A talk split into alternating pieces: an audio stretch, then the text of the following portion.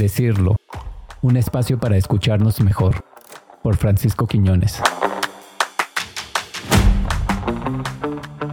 ¿Qué tal? ¿Cómo están? Soy su amigo Francisco Quiñones. El día de hoy hablaremos del tema Estudiantes expertos, un análisis de la experiencia laboral previa de los estudiantes de maestría y su diversidad. Para ello, le damos la cordial bienvenida a la doctora Edith Rivas del Departamento de Administración de la Universidad de Guadalajara. Gracias, doctor Francisco. Gracias por la invitación y encantada de estar aquí para compartirles un poco de mi trabajo de investigación. Gracias a ti por acompañarnos, Edith. Bueno, para entrar de lleno al tema, ¿nos pudieras contar de qué trata tu investigación? Esta investigación busca hacer evidente la heterogeneidad de los estudiantes, en este caso de maestría, del área económico-administrativa de la Universidad de Guadalajara, con base a su experiencia laboral y a los motivos de su ingreso.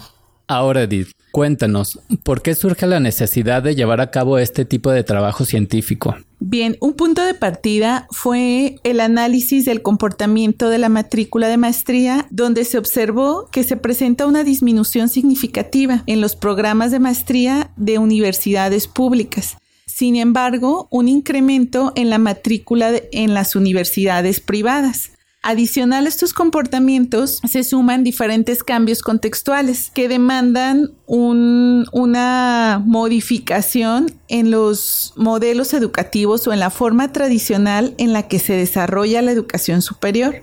Un reciente informe de la OCDE hace un llamado específico para México donde manifiesta que la educación superior carece de flexibilidad una flexibilidad necesaria para que existan entradas y salidas al sistema escolar en diferentes fases de la vida, ya sea para completar los estudios, continuar en un nivel más avanzado y específicamente a nivel maestría o formación de recursos de alto nivel, México se sitúa por debajo del promedio de los países desarrollados. Todo esto nos lleva a plantearnos una pregunta. ¿Será que tendremos estudiantes expertos? a estos niveles? Es decir, ¿cómo capitalizamos como universidad ese conocimiento o esa experiencia que los estudiantes adquieren durante su, su, trayectoria o con su experiencia laboral. Sabemos bien que el individuo no solo aprende en la escuela, aprende en el ámbito escolar, aprende en el ámbito laboral y aprende en el ámbito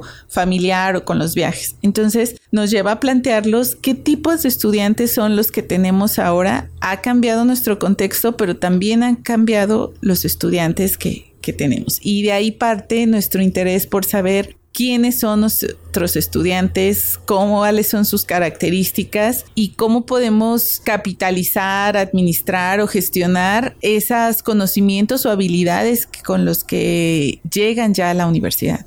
Y frente a esos cuestionamientos que acabas de mencionarnos, tengo la pregunta del millón. ¿Qué principales resultados encontraste en tu estudio y que consideres que es urgente que la población conozca? Bien, uno de los principales resultados es que los estudios de maestría se convierten en una estrategia para reorientar o especializar la actividad profesional y que la edad no determina la experiencia profesional.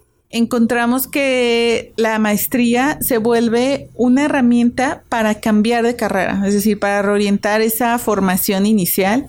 E incluso algo muy interesante fue que encontré que para las mujeres, sobre todo en la etapa de, de la, del desarrollo de como madres o la maternidad, muchas de las mujeres toman el posgrado como una herramienta que les permite dedicarse a esa etapa del cuidado de los hijos, la crianza y esa etapa de, de vida, digamos, ¿no? De, de su edad de, de ser madres, pero a la vez les permite no obstruir como su desarrollo profesional. Es decir, las mujeres lo toman como una opción para no desfasarse o no salir de, de ese ámbito profesional, pero también tener más flexibilidad para poder dedicar tiempo a la crianza de los hijos. Y bueno, mediante la tipología de experiencia laboral que se obtuvo en esta investigación, también se puede observar que la relación lineal de educación y empleo ya se ha desdibujado, ya no existe como tal la formación y posteriormente el empleo, sino que ahora los sistemas de educación deben de ser más flexibles y capaces de tomar en cuenta que los estudiantes entran como en un tipo de formación a lo largo de la vida donde hay entradas entradas y salidas al sistema escolar de acuerdo no a, a una línea del tiempo determinada por ciertos actos, sino a la línea que les forma su curso de vida como tal. Es decir, la maternidad, la paternidad o diferentes etapas de trabajo, que también en el estudio se observa que comienzan a trabajar incluso antes de entrar a la licenciatura. Muy bien, Edith. Ayúdanos a entender más lo que encontraste en tu trabajo. ¿Nos puedes dar un par de ejemplos de cómo podemos aplicar tus resultados de investigación en nuestro día a día? En un contexto de cambios constantes tecnológicos, sociales y económicos, se dan nuevos perfiles de estudiantes universitarios con características distintas al estudiante tradicional, que se dedica solamente a formarse y posteriormente a trabajar. Es indispensable primero como actores de, instituciones de educación superior, como profesores, como directivos, tomar en cuenta esta diversidad de estudiantes y hacer cierta o diagnóstico, cierta investigación de cuáles son los perfiles para reconocer las competencias que han adquirido o han desarrollado a lo largo de la vida y de qué manera podemos gestionar mejor o proponer diferentes retos o desafíos que los ayuden a, a, insertarse en una economía globalizada y en un contexto de cambios tecnológicos acelerados. Hoy en día, los estudios de posgrado se convierten en una herramienta para reorientar las trayectorias profesionales. Es decir, tu formación inicial no tiene que ser con la que termines tu ejercicio profesional y el posgrado se vuelve una herramienta para poder reorientar sin necesidad de nuevamente estudiar una carrera. También son un punto de apoyo sobre todo para las mujeres que deciden experimentar o vivir la etapa de la maternidad sin dejar a un lado su crecimiento o desarrollo profesional. Y más que un objetivo inalcanzable, el posgrado puede volverse una oportunidad de formación, de formación a lo largo de la vida en el que los estudiantes puedan combinar estudio y trabajo y se puede incrementar el nivel educativo del país. Decir, dejar de ver al posgrado como algo complicado, algo para una minoría o algo inalcanzable.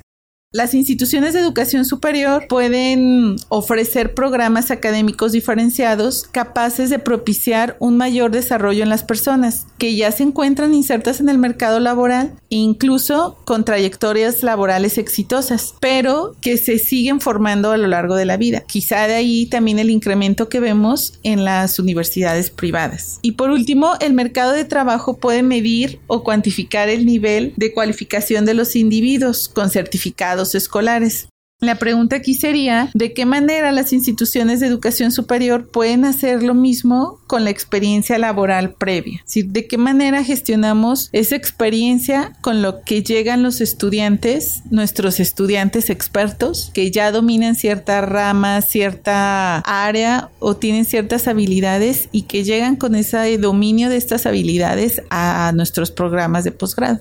Y para que nos quede todo claro, ¿Cómo podemos contribuir como sociedad en este tipo de temas? Desde dos vertientes, una como profesores o tomadores de decisiones en las instituciones de educación superior, al tomar en cuenta que la experiencia laboral genera conocimiento, que no solo se aprende en la escuela, tratar de potencializar o capitalizar estos aprendizajes y fijar retos mayores o generar proyectos. Y como estudiantes o miembros de la sociedad, saber que podemos hacer frente a los diferentes cambios contextuales, ya sea económicos, políticos, sociales, mediante la formación a lo largo de la vida, donde se normalizan entradas y salidas al sistema escolar para actualizar, reorientar o profesionalizar. Es no ver la formación a lo largo de la vida o la continuidad de los estudios como algo exclusivo, sino hacerla parte de nuestro día a día. Te agradezco bastante estos ejemplos tan concretos que nos permiten entender tus resultados y sobre todo aplicarlos en nuestra vida para mejorar día con día como individuos y personas que conformamos esta sociedad, para ser una sociedad en la que todos y todas estemos libres de las violencias y así desarrollarnos en nuestras máximas capacidades. Muchas gracias Edith por compartirnos tus conocimientos el día de hoy sobre este tema. Gracias a ti Francisco por la invitación si quieren conocer más sobre el trabajo y trayectoria de la doctora Edith Rivas, lo pueden encontrar en la página de este podcast www.decirlo.com.mx o en la descripción de este episodio. Muchas gracias a todos y a todas por escucharnos y si te gustó este tema, no dudes en compartirlo. Hasta pronto y hay que decirlo.